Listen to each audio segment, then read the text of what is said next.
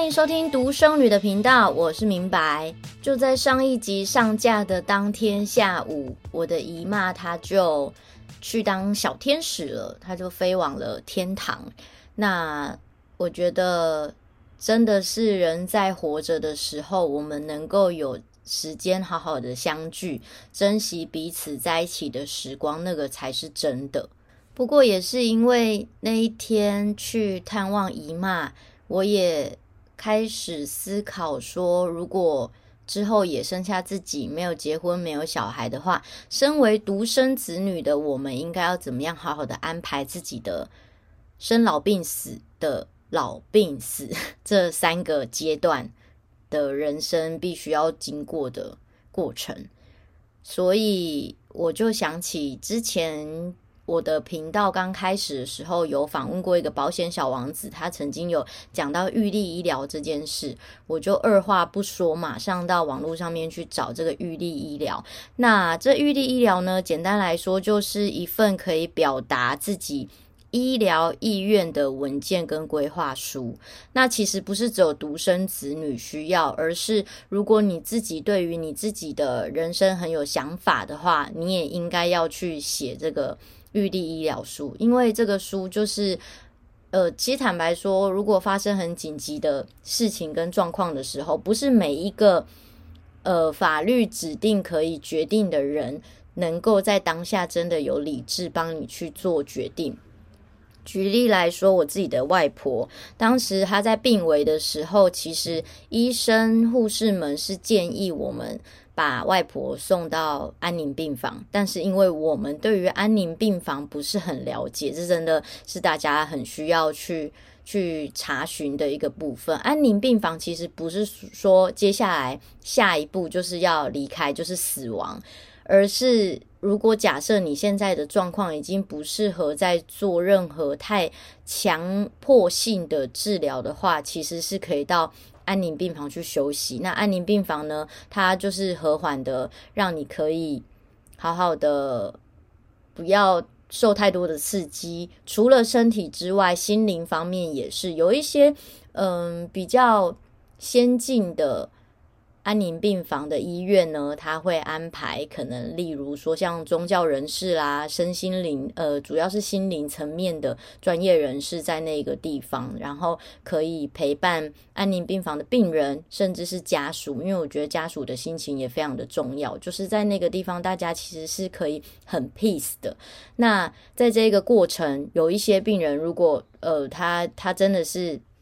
他身体的机能已经没有办法，那他也可以好好的离开嘛。可是如果说他被照顾得很好，他的心理的一些压力释放了，他有可能还是会回来哦。有时候我们呃卡在一个病情里面太久太严重的时候，不是只有因为身体的状况，常常很多原因是因为心里有很多的放不下跟压力。有时候。心里的压力释然之后，你有可能身体机能又恢复得更好，或者是你释然之后，你原本一直被困在那个很痛苦的躯体里面，你也可以走得轻松。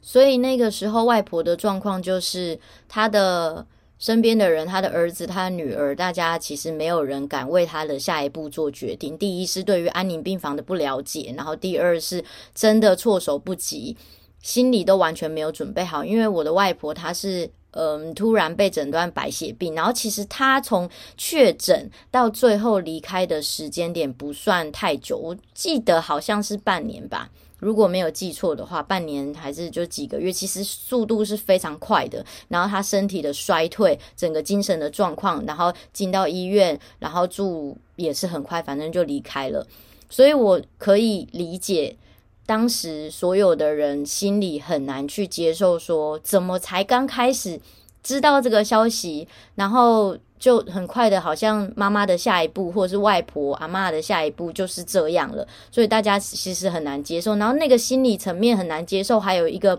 方面是在于。我们太多的人没有花时间好好的去陪外婆，让她一直长期处于一个独居老人的状态。当然，这一个状况他自己那个就是他他他情绪上常常比较偏负面这件事或消极，他自己也是要负责。可是的确就是。彼此心中都有那一种纠结跟舍不得，所以没有人可以在这个时间点下决定。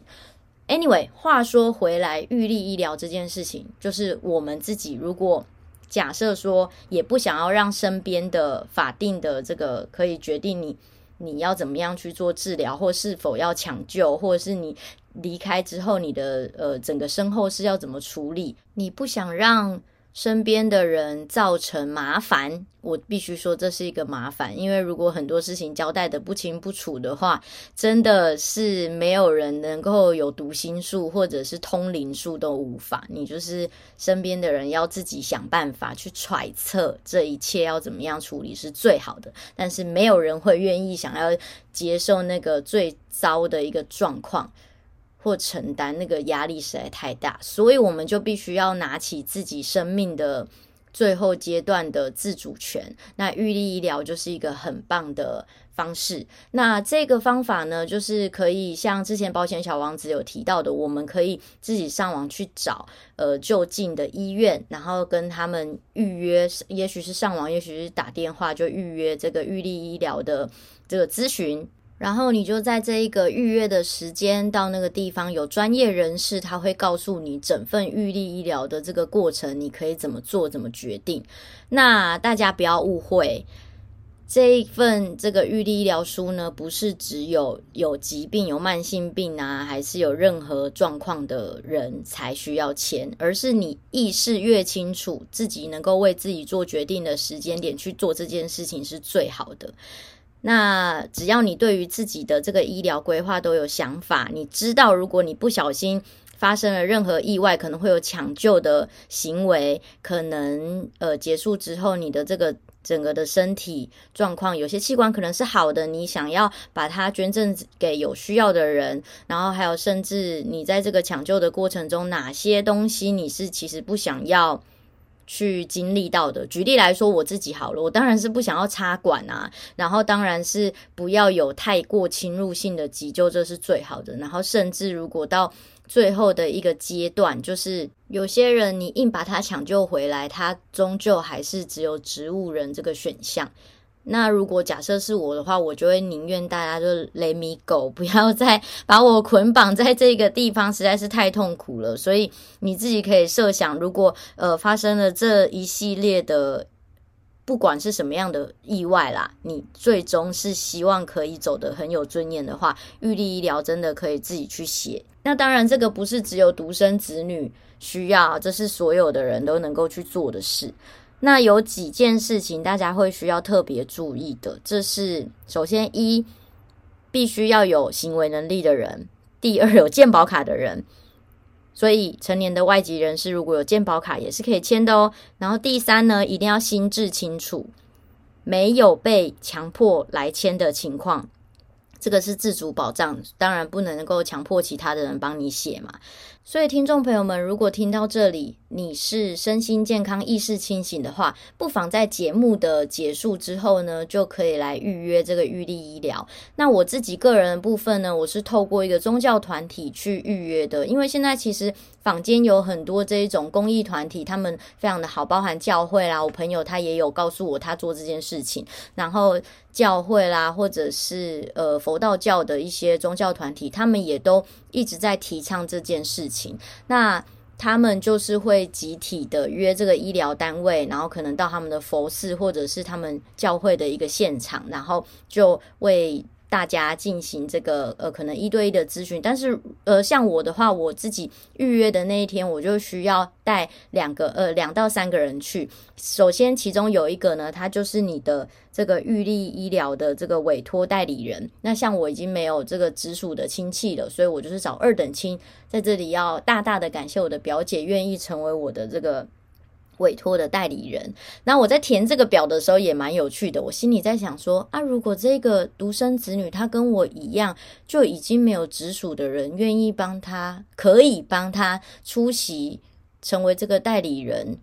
那他又是一个性格古怪、没朋友，然后也拒绝跟所有家人联系的人的时候，